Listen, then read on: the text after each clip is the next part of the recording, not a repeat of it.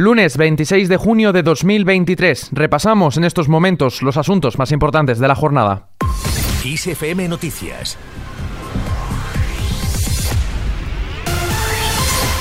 Quedan 11 días para que arranque la campaña electoral de las elecciones generales del 23J. El presidente del gobierno, Pedro Sánchez, ha argumentado que tiene que estar en todos los programas de los medios de comunicación para pinchar esta burbuja que se ha inflado, dice, de mentiras, manipulación y de maldades contra él. Sánchez ha considerado que su error en estos años ha sido el no haber prestado atención al factor corrosivo y al veneno que han metido en la sociedad la derecha y la ultraderecha, con lo que han llamado sanchismo.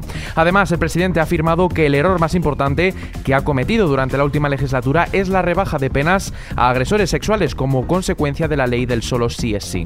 En cualquier caso, Sánchez ha asegurado que nunca ha tenido sobre la mesa el cese de la ministra de Igualdad, Irene Montero. Sin embargo, se ha mostrado convencido de que el PSOE ganará las elecciones generales del próximo 23 de julio en votos y escaños, pero tendrá que formar gobierno con la líder de Sumar, Yolanda Díaz. Además, el jefe del Ejecutivo ha considerado que no hay un partido político con una mayoría absoluta garantizada y que en el caso de la derecha el presidente del PP, Alberto Núñez Feijóo, claramente tendrá que pactar con Abascal. Cambiamos de asunto. Díaz reivindica los logros del Ejecutivo y critica que PP y Vox defiendan un país a la contra. Yolanda Díaz, líder de Sumar y vicepresidenta segunda del Gobierno. Están a favor de derogar todos los derechos que hemos conseguido. Además, ha afirmado que los populares y Vox están haciendo campaña en toda España en contra de Cataluña y ha reiterado el compromiso de sumar con la reforma del horario laboral y la subida del salario mínimo interprofesional. Por su parte, la vicepresidenta primera y ministra de Economía, Nadia Calviño, ha advertido de que un gobierno de PP y Vox, tras las elecciones del 23 de julio, supondría un frenazo en los fondos europeos. Además, ha insistido al líder del PP, Alberto Núñez Feijo, que dé a conocer quién liderará su política económica para tener un debate con él. La escuchamos. El único nombre que había eh, circulado y que tenía una cierta experiencia como para ser ministro, el señor Luis de Guindos, ya se ha autoexcluido. Es decir, que ni siquiera él quiere participar en un eventual gobierno del señor Feijo. Mientras tanto, desde la oposición, el líder del Partido Popular, Alberto Núñez Feijo, sitúa a las familias en el epicentro del programa electoral del PP para las elecciones generales del 23 de julio, para las que prepara medidas en materia fiscal con menos impuestos y propuestas para favorecer la conciliación. Unas propuestas como la gratuidad de la educación infantil de 0 a 3 años o mejoras en los permisos de paternidad y maternidad en familias monoparentales. Además, derogará la ley de vivienda, hará una auditoría del gasto público y apostará por una fiscalidad orientada al ahorro y la inversión. Sin salirnos de este asunto, el líder de los populares ha ironizado sobre las entrevistas del presidente del gobierno, Pedro Sánchez, a sus ministros en Ferraz, que las ha calificado de shows. Escuchamos a Núñez Feijo.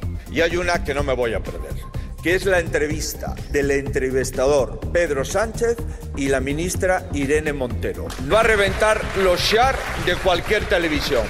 En clave internacional, el líder conservador Kyriakos Mitsotakis ha logrado una victoria arrolladora en las elecciones. La conservadora Nueva Democracia de Mitsotakis ha sumado el 40,5% de las papeletas, lo que convierte a la formación en el Partido Conservador con los mejores resultados de Europa. Mitsotakis, que ha logrado la mayoría absoluta, ha prometido que su gobierno realizará las grandes reformas necesarias para convertir a Grecia en un país más próspero y justo.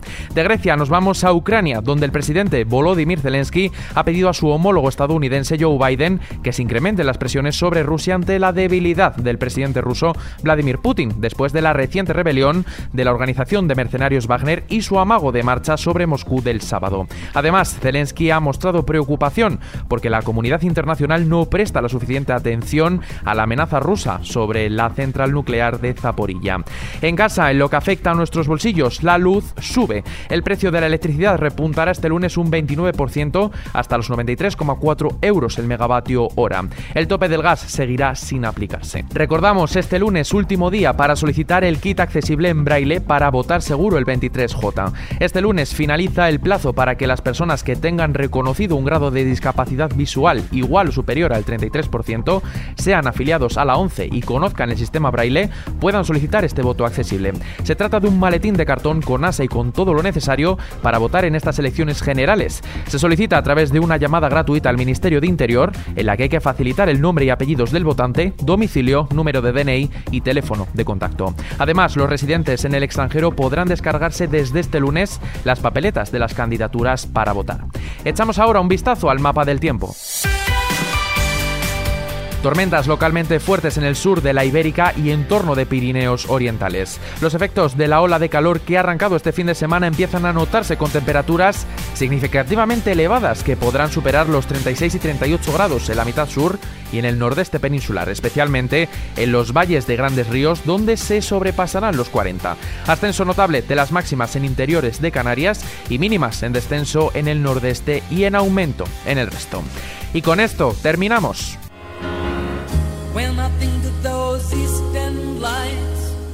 Maging El músico británico Elton John ha puesto el broche de oro este domingo a lo grande en el festival de Glastonbury con un emotivo y abarrotado espectáculo que fue además su último concierto en el Reino Unido de su gira de despedida.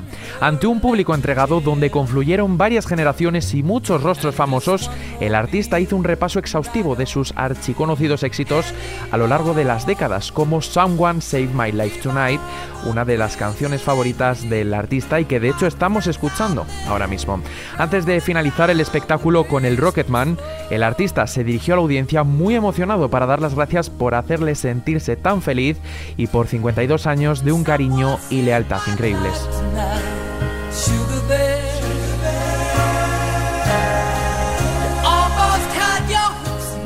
Con esta noticia, que por cierto tenéis ampliada en nuestra página web kissfm.es, la sección de noticias musicales, nos despedimos. La información continúa como siempre puntual en los boletines de XFM y ampliada aquí en nuestro podcast XFM Noticias. Con Antonio Alfonso en la realización, un saludo de Adrián Martín. Que tengáis un muy buen inicio de semana.